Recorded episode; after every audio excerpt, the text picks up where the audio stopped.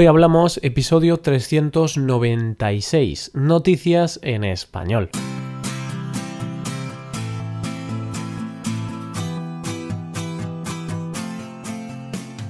Bienvenido a Hoy Hablamos, el podcast para aprender español cada día. Ya lo sabes, publicamos nuestro podcast de lunes a viernes. Puedes escucharlo en iTunes, en Android o en nuestra página web. Tienes disponible la transcripción de este episodio y una hoja de trabajo en PDF con ejercicios y explicaciones de vocabulario y expresiones. Este contenido solo está disponible para suscriptores premium. Hazte suscriptor premium en hoyhablamos.com. Buenas queridos oyentes, ¿qué tal? ¿Cómo estáis? Yo todavía sigo recuperándome de este resfriado tonto que he cogido. Estoy casi perfecto, pero todavía no estoy bien del todo. A ver si mañana ya puedo decir que estoy perfecto. Hoy es jueves, por lo que tenemos que hablar de noticias en español, como llevamos haciendo desde hace más de un año.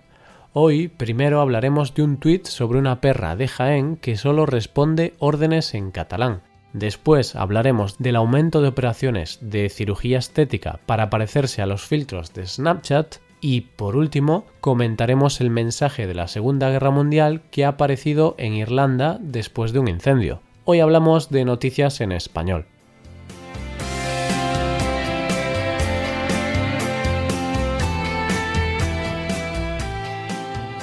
Comenzamos con una noticia, un asunto un poco polémico, pero que en realidad ha acabado siendo bastante gracioso todo. El tema es que una tuitera que simpatiza con el independentismo catalán, es decir, una mujer que está a favor de la independencia, publicó un tuit un poco curioso. El tuit decía así Mi perra llegó de Jaén hace año y medio porque allí la iban a matar. A los diez días ya entendía las órdenes en catalán. Ahora ya no atiende a ninguna en castellano ni a su antiguo nombre. Decidme, ¿eres de donde naces o de donde te quieren? Pues eso, aplicad el símil. Ahí acaba el tuit. Esta mujer usó a su perra para ejemplificar que es perfectamente posible adaptarse a la cultura idiomas catalanes y hablar en catalán en Cataluña, y también usa esta metáfora para hacer ver que Cataluña debería ser independiente porque eres de donde naces o de donde te quieren. La tuitera también realizó un segundo tuit haciendo preguntas retóricas sobre si había adoctrinado a su perra para que no entendiese el castellano o si le había comido la cabeza para que sepa que su casa es esta y no la de hace dos años. Por supuesto, este es un tema muy controvertido en España. La pelea entre independentistas y no independentistas sigue latente en nuestro país y parece que es algo que nunca desaparecerá y siempre seguirá ahí. Esta mujer recibió respuestas de todo tipo. Algunos apoyaban sus palabras, otros criticaban abiertamente sus tweets o directamente la insultaban. y muchos tuiteros también se lo han tomado a pitorreo. Y ahí es donde han surgido los tweets más graciosos. Porque, a ver, yo entiendo el sentimiento independentista y entiendo que hay gente a favor y en contra, pero el argumento del perro de Jaén, que recibe las órdenes en catalán y no en castellano, parece un poco estúpido para defender una idea tan profunda y seria como la independencia de una parte del país. Por eso, muchos tuiteros respondieron al tuit de la señora con fotografías de otros perros y explicando su historia peculiar. Para mí, la mejor de todas es este tuit. Mi perro llegó hace nueve años de Sevilla. Ahora, catedrático en la Universidad de Pomperru Fabra. y el tuit adjunta una foto de un perro con gafas de leer con un libro delante. Pues eso, un chiste bastante bueno, la verdad.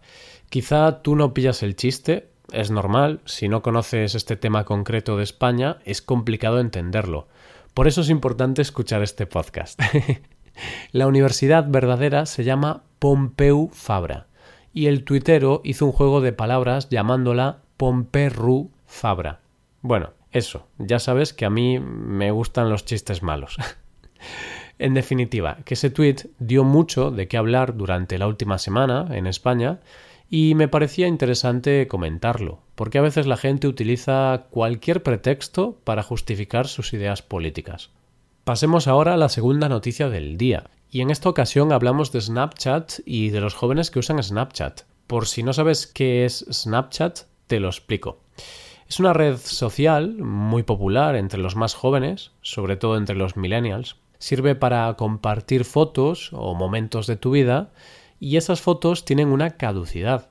Se borran después de un tiempo o unas horas. Lo cierto es que yo la he usado unas pocas veces, pero no le he visto la gracia. Una de las características más destacables de Snapchat son sus filtros fotográficos. Con los filtros puedes ver tu cara estilizada de distintas formas. Hay filtros de todo tipo, desde los que te ponen cara de perro hasta los que te ponen gafas y sombrero. Lo especial de estos filtros es que además de ponerte algún elemento gracioso, como orejas de perro, gafas, sombrero o lo que sea, estilizan tu cara cuando te sacas la foto es como si fueses más guapo o guapa. El filtro te agranda los ojos, te ilumina la cara de una forma extraña y te la hace más fina. Entonces, claro, cuando te sacas una foto en Snapchat pareces un pibón. Y esa es la noticia, es que ahora existe una tendencia de jóvenes que quieren hacerse operaciones de cirugía estética para parecerse a la imagen que ven de ellos mismos en Snapchat. Una doctora experta en el tema publicó un artículo en el que habla de esta nueva tendencia. La doctora dice que la gente trae fotos de ellos mismos en ciertos ángulos o con ciertos tipos de iluminación. Hace un rato me ha tocado estar viendo un conjunto de imágenes que son realmente poco realistas y establece expectativas poco realistas para los pacientes porque están tratando de parecerse a una versión fantaseada de ellos mismos.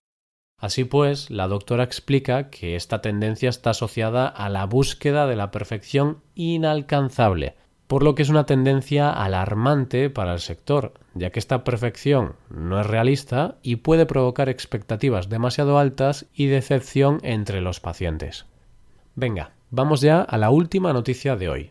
Esta no es una noticia súper increíble, pero nos ha parecido interesante comentarla. Resulta que un incendio ocurrido en Irlanda ha destapado un mensaje que estaba oculto y que fue escrito durante la Segunda Guerra Mundial. El incendio del que te hablo calcinó parte del terreno del condado de Wicklow y ahí apareció un mensaje escrito con rocas que formaban la palabra Eire, que es el nombre gaélico del país. Posiblemente lo estoy pronunciando muy mal, lo siento. Es muy interesante conocer el origen de esta palabra escrita con rocas. Durante la Segunda Guerra Mundial llegaron a crearse 83 mensajes similares por toda la costa irlandesa. Estos mensajes estaban dirigidos a los pilotos de los bombarderos de los otros países, puesto que Irlanda se mantuvo neutral durante toda la guerra, por lo que no quería que los pilotos confundiesen su territorio con el de otro país, en concreto con el de Irlanda del Norte, que sí participaba en la guerra, pues formaba parte del Reino Unido.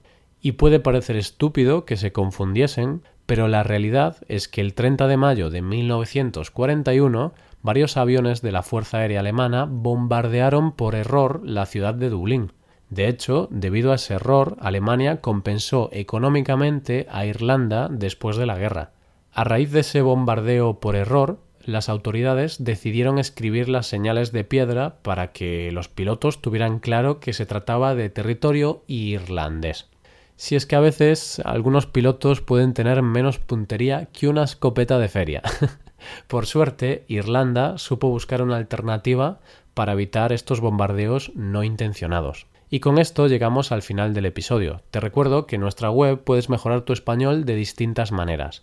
Por un lado, puedes hacer clases por Skype con profesores certificados y nativos de España, y por otro lado, puedes hacerte suscriptor premium para poder acceder a la transcripción y a una hoja de trabajo con cada episodio del podcast. Todo esto lo tienes en hoyhablamos.com.